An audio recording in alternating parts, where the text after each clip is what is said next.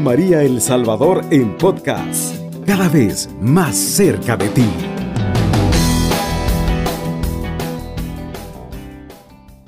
Qué gusto volvernos a encontrar por medio de esta radio para instruirnos, para prepararnos más acerca de la bioética. Gracias a Dios, una vez más nos permite el Señor encontrarnos.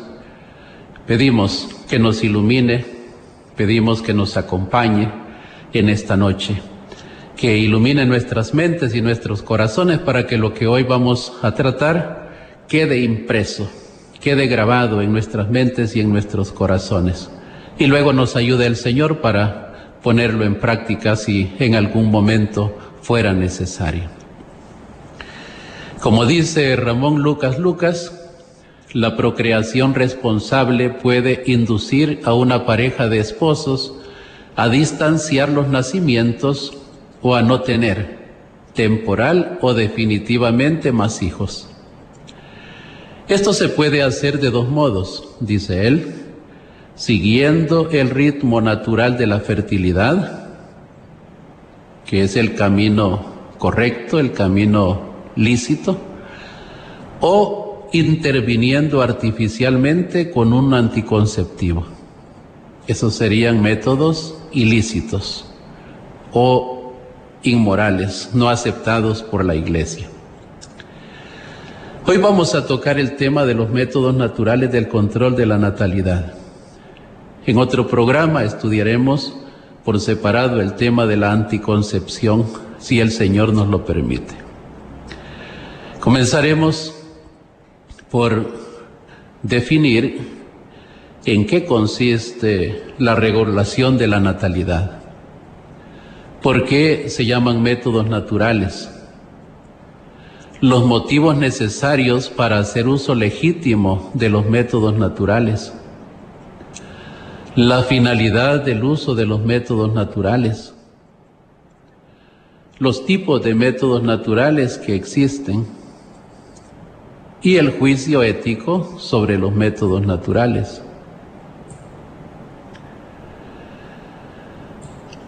En relación a la fertilidad, hay que decir que la fertilidad de la mujer es cíclica, es decir, durante el ciclo menstrual se produce un continuo alterarse de periodos no fértiles y periodos fértiles. Durante el ciclo menstrual se produce una ordenada secuencia de acontecimientos, secreciones hormonales y cambios morfológicos en la mujer, que pueden ser fácilmente observables e interpretados para discernir si está en presencia o no de periodos fértiles maravilloso, ¿no? Cuando nos metemos en este mundo, eh, porque Dios todo lo ha hecho bien y perfecto, De manera que no es necesario alterar ese orden, basta respetar ese orden que Dios ha establecido y de esa manera habrá serenidad, armonía y paz en los matrimonios o en las personas que pueden por necesidades eh, propias, ¿no? a, sus circunstancias o a sus situaciones, hacer uso de estos métodos naturales. ¿Cómo se define el método natural? Lucas Lucas dice que la regulación natural de la fertilidad consiste en poder realizar el acto conyugal cuando la mujer está en periodo fértil y en abstenerse de él cuando está en periodo no fértil. Si no se quieren tener hijos, es decir, cuando no se quieren tener hijos, pues no hay que hacer uso en el periodo fértil. Cuando se desea tener un hijo porque se ha llegado a un acuerdo y se ha consensuado, podríamos decir, entre los esposos, entonces se hace uso del matrimonio en el periodo fértil de la mujer. En el año 1979, la Organización Mundial de la Salud, la OMS, habló de métodos naturales utilizando la terminología planificación natural como técnicas para buscar o evitar los embarazos. Decía así, la planificación natural se refiere a técnicas para buscar o evitar embarazos mediante la observación de signos y síntomas que de manera natural ocurren durante las fases fértiles e infértiles del ciclo menstrual. Está implícito en esta definición que cuando se practica para evitar un embarazo, no se utilizan fármacos ni procedimientos mecánicos ni quirúrgicos y requiere la abstinencia de relaciones sexuales durante la fase fértil del ciclo menstrual. Esta definición de métodos naturales por parte de la OMS eh, merece una aclaración habla precisamente de planificación natural. El término planificación se suele usar para los eh, métodos anticonceptivos, pero no para los métodos naturales propiamente. Y luego habla de técnicas para buscar o evitar los embarazos. Estos aspectos es importante que nosotros los entendamos en la justa medida. Habla de técnicas para buscar o evitar los embarazos, pero conviene aclarar que los métodos naturales no son técnicas, sino un estilo de vida responsable y moral, en que aceptan mutuamente los esposos y que se utilizan únicamente cuando existen motivos graves o serias razones para hacer uso de ellos. Es necesario saber que un método natural podría convertirse en un método anticonceptivo si únicamente se hace uso de él para no procrear o por no tener hijos, por simple placer o por comodidad o por egoísmo.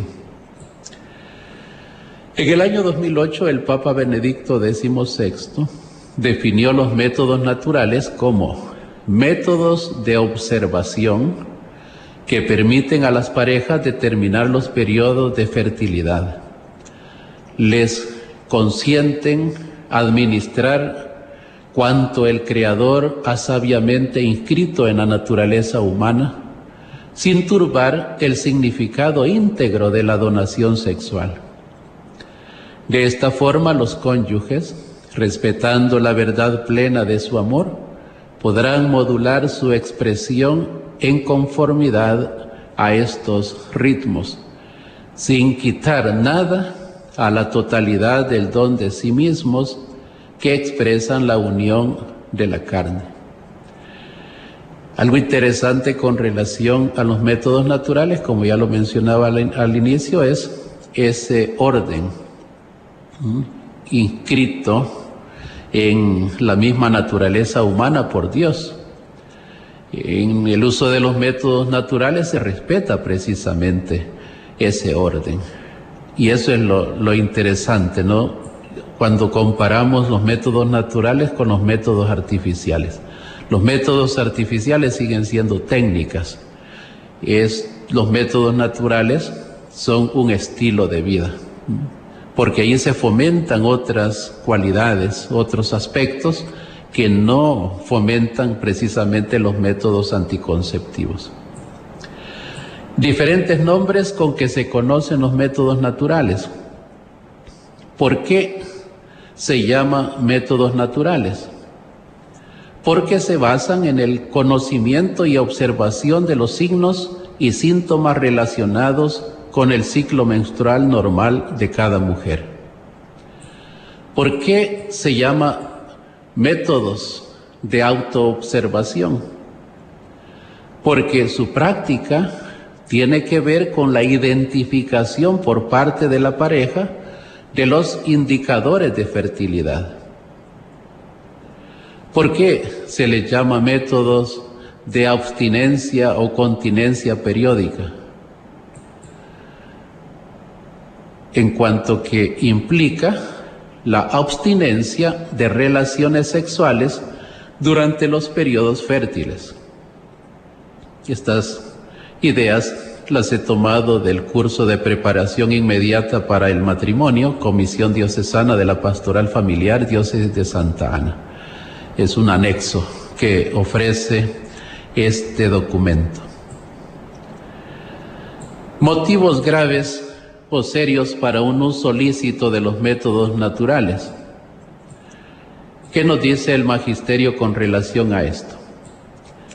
El Papa Pablo VI en su encíclica Humane Vitae, en el número 11, dice, Dios ha dispuesto con sabiduría leyes y ritmos naturales de fecundidad que por sí mismos distancian los nacimientos. ¿Mm? Esto es maravilloso, ¿no?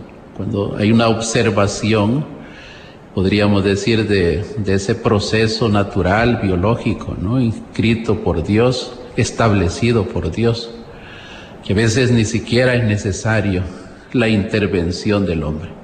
Pero dado que en nuestro tiempo el ser humano está afectado por contaminaciones, pues de alguna manera se complica ese orden establecido por Dios y a veces es necesario intervenir. Pero los métodos naturales no se pueden usar según el capricho de la persona. Para que su uso sea lícito es necesario que existan motivos graves y serios. El magisterio de la Iglesia es muy clara con relación a esta doctrina. Deben existir motivos graves y serios. No se pueden utilizar de cualquier manera.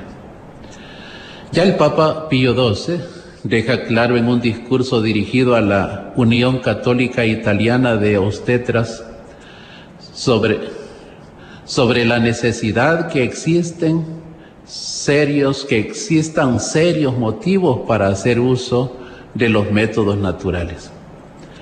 De esta prestación positiva obligatoria puede eximir incluso por largo tiempo y hasta por la duración entera del matrimonio, serios motivos, como los que no raras veces existen en la llamada indicación médica, eugenésica, económica y social.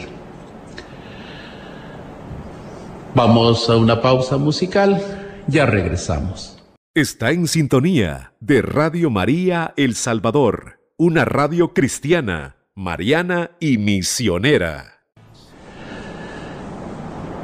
Bien, estábamos tratando con relación a los motivos graves o serios para un uso lícito de los métodos naturales.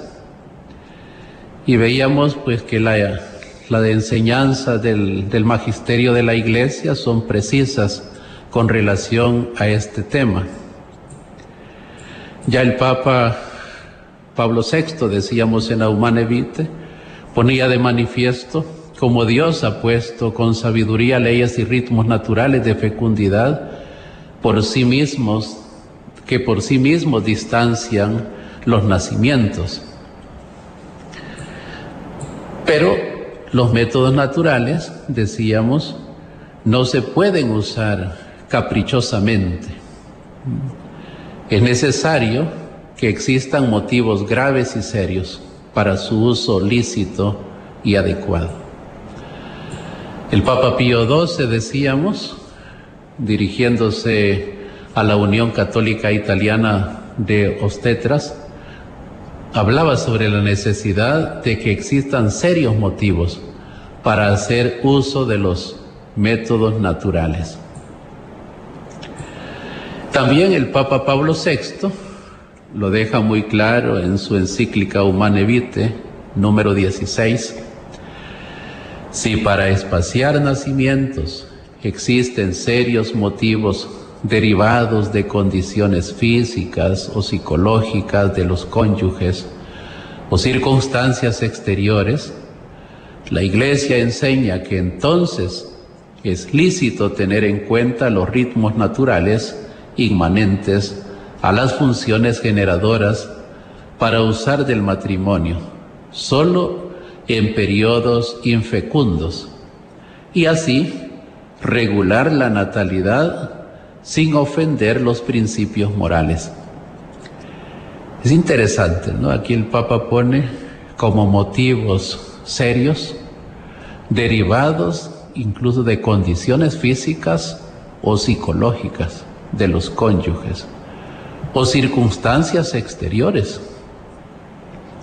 La iglesia como madre eh, considera pues mucho a sus hijos. Y ante ciertas situaciones, pues ella le ilumina, para eso está, para señalarnos el mejor camino que debemos seguir.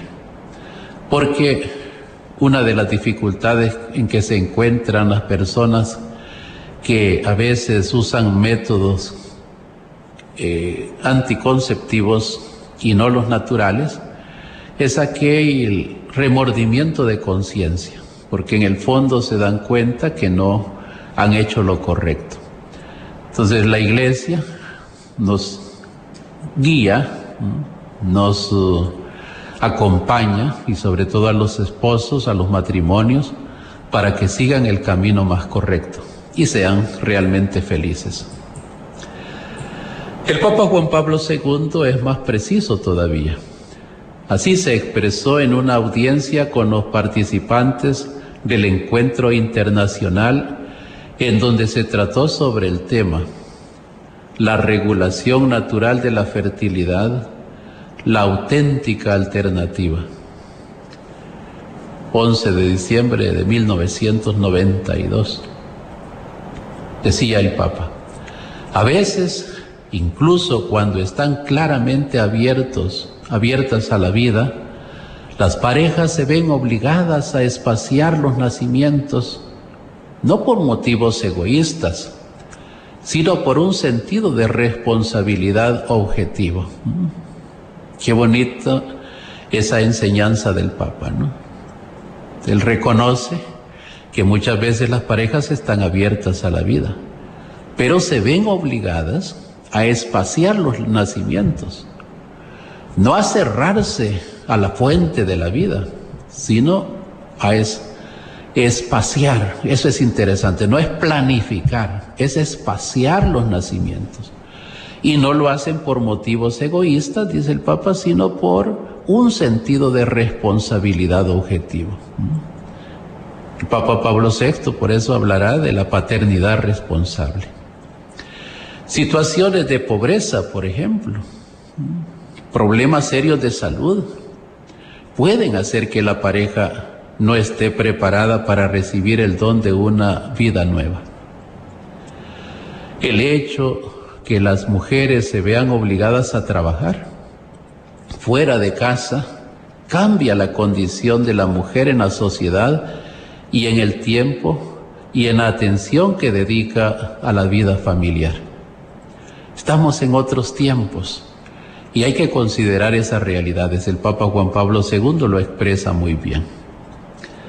Algunas políticas familiares establecidas por los legisladores no facilitan los deberes procreativos y educativos de los padres.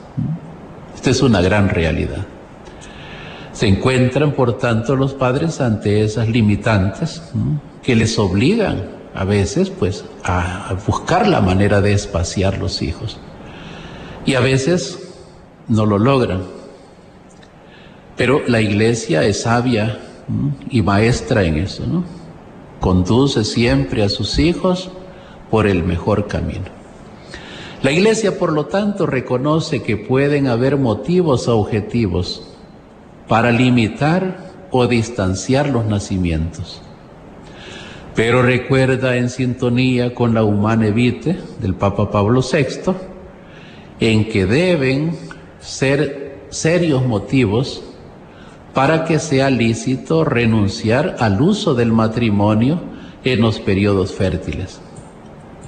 Juan Pablo II, audiencia con los participantes del encuentro internacional, en donde se trató sobre el tema la regulación natural de la fertilidad, la auténtica alternativa, 1992. A la luz de estas enseñanzas del magisterio se deduce que los esposos pueden hacer uso legítimo de los métodos naturales en cuanto que estos no contradicen las leyes naturales del ser humano y en concreto de la fertilidad.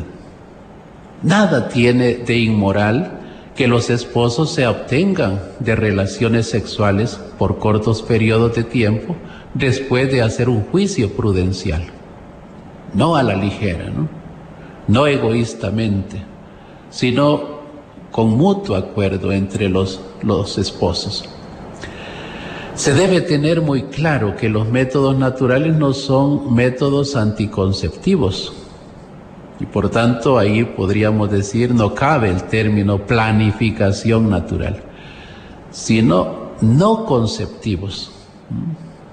Porque en ese caso la relación de los esposos o el acto conyugal de los esposos no lleva como consecuencia la generación de una nueva vida porque se realiza en un periodo infértil.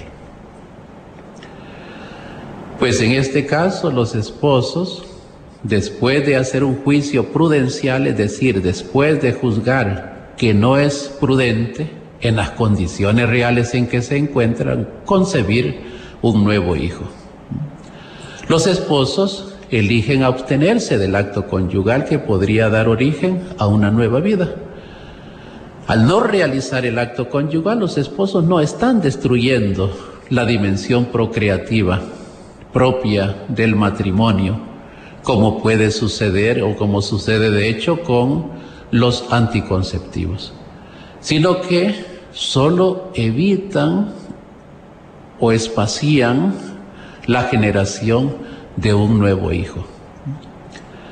Por tanto, vamos, vemos que estos métodos se componen de tres momentos, juicio prudencial, elección y ejecución. Por eso decíamos que no se pueden tomar a la ligera estas decisiones.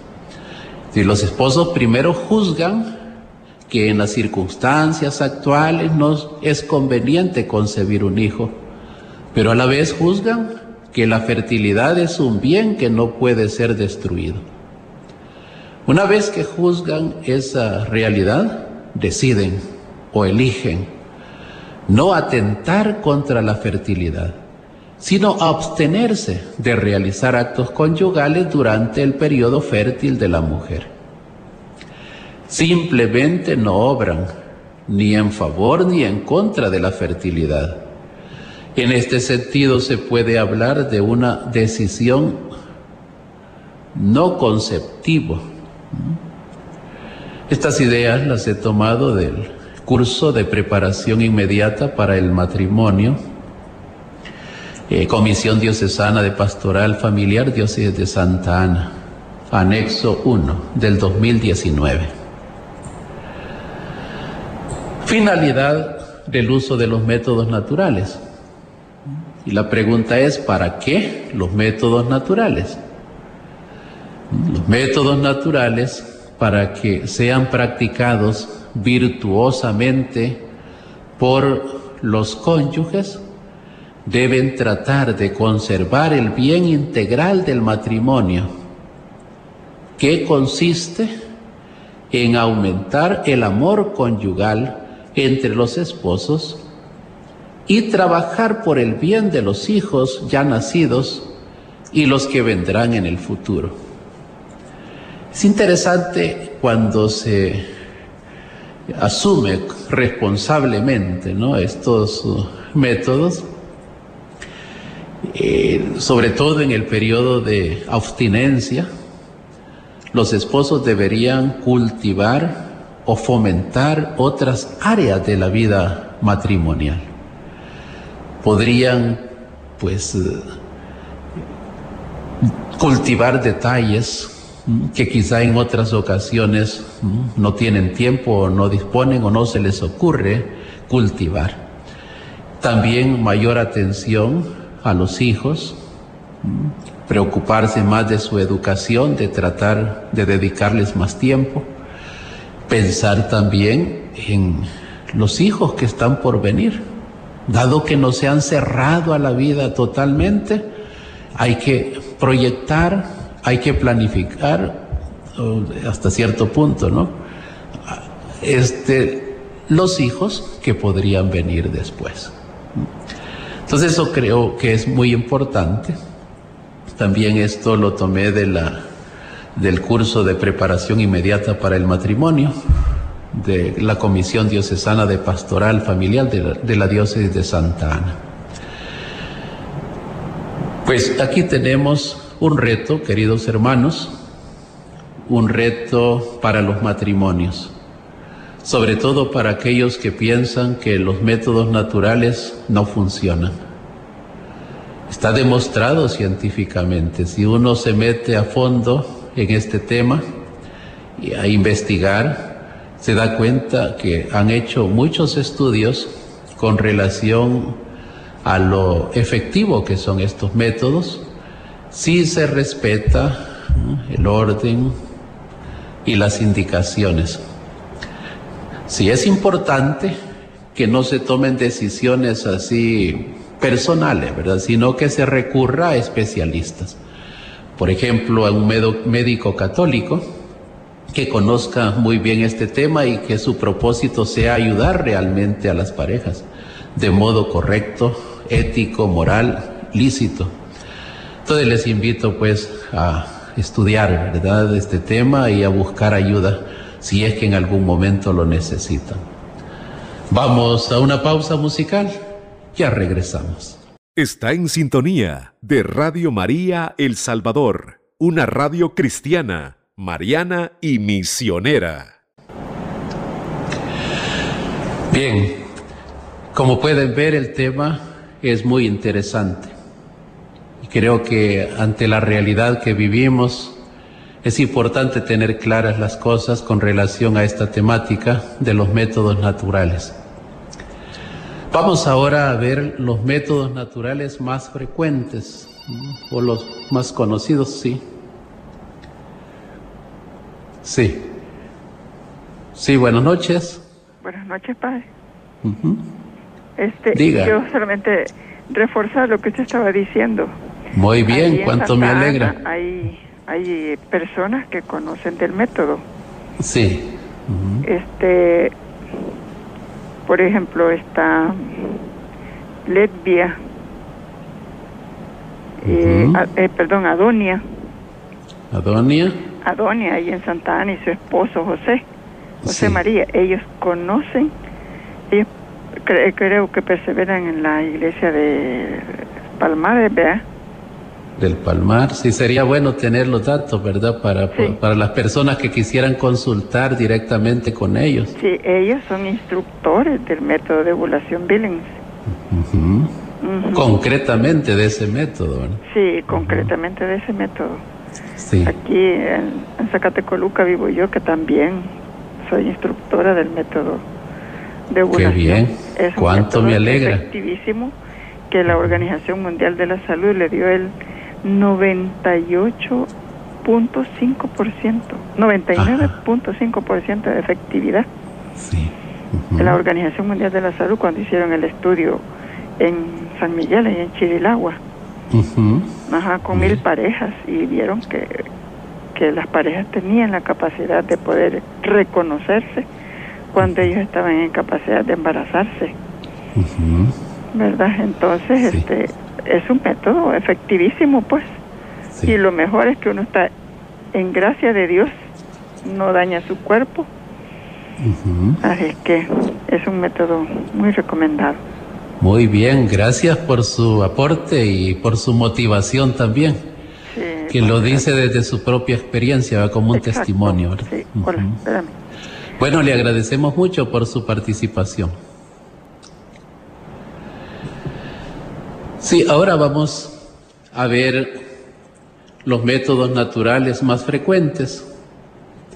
Eh, vamos a tratar de conocer estos métodos aunque sea brevemente, ¿no? Porque cada uno es muy amplio, sirviendo de un cuadro del libro de bioética para todos de Lucas Lucas y de unas notas tomadas de un artículo de CatholicNet. Eh, primero tenemos aquí el método del, ritmo o calendario, método Gino Schnaus. ¿En qué consiste este método? método para determinar mediante cálculos matemáticos los periodos fértiles. ¿Cómo actúa este método? Cálculo matemático estadístico de los periodos fértiles e infértiles del ciclo menstrual. ¿Cómo se usa? Se abstiene de la relación sexual durante el periodo calculado como fértil. ¿Quién usa ese método? es la pareja. Eh, problemas que trae consigo, muy inseguro y poco fiable. Requeriría ciclos muy regulares y por tanto ha sido abandonado. Luego tenemos el método de la lactancia. ¿En qué consiste este método? en el amamantamiento del neonato con el pecho. ¿Cómo actúa? Amamantar produce una secreción hormonal que tiende a retardar la ovulación. ¿Cómo se usa?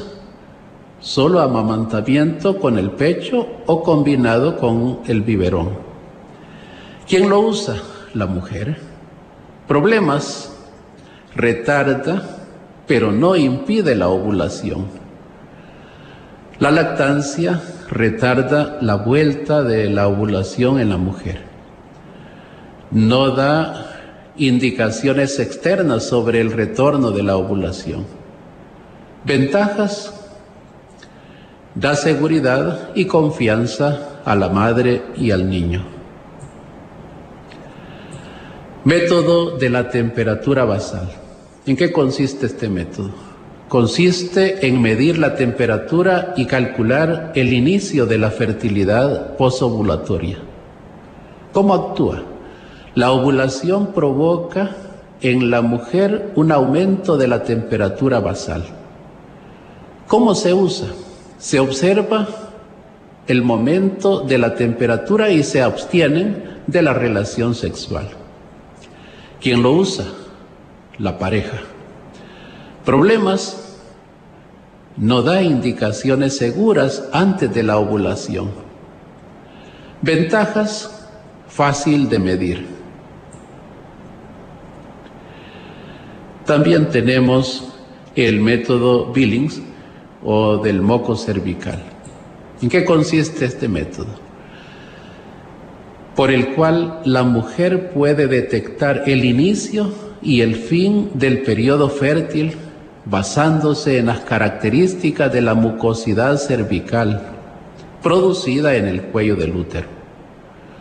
Método natural que indica el tiempo fértil e infértil en cada ciclo menstrual. ¿Cómo actúa? La producción hormonal antes, durante y después de la ovulación modifica la mucosidad cervical del cuello del útero o sea, como consecuencia de las variaciones hormonales que se verifican durante la ovulación. ¿Cómo se usa? La mujer advierte el inicio, fin del periodo fértil sobre la base de las características de la mucosidad del cuello del útero. Da indicaciones seguras antes y después del periodo fértil. ¿Quién lo usa? También la pareja problemas. Requiere responsabilidad y atención en la observación de la mucosidad. implica abstenerse de la relación durante los periodos fértiles. Ventajas, respeta el organismo de la mujer, favorece el diálogo y la madurez de la pareja. Muy seguro si es bien usado. Aquí aparecen pues los principales datos sobre este método, que parece ser uno de los más fiables. Y luego tenemos el método, otro método de autopalpación cervical. El método este se basa en que el cuello uterino sufre variaciones en sus características según el momento del ciclo menstrual por las influencias hormonales. Métodos sintotérmicos, conjunto de elementos que comprenden análisis técnicos computarizados e integran parámetros de tiempo, temperatura, mucosidad cervical, etc. También tenemos otros métodos, algunos de los métodos que emplean accesorios con frecuencia costosos son los microscopios de bolsillo, los métodos monoclonales, el el Bioself, el Sofía.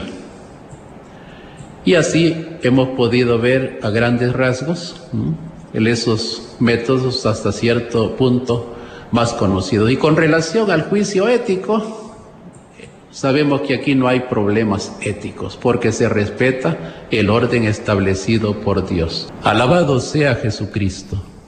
Cubriendo todo El Salvador. Radio María 107.3 FM.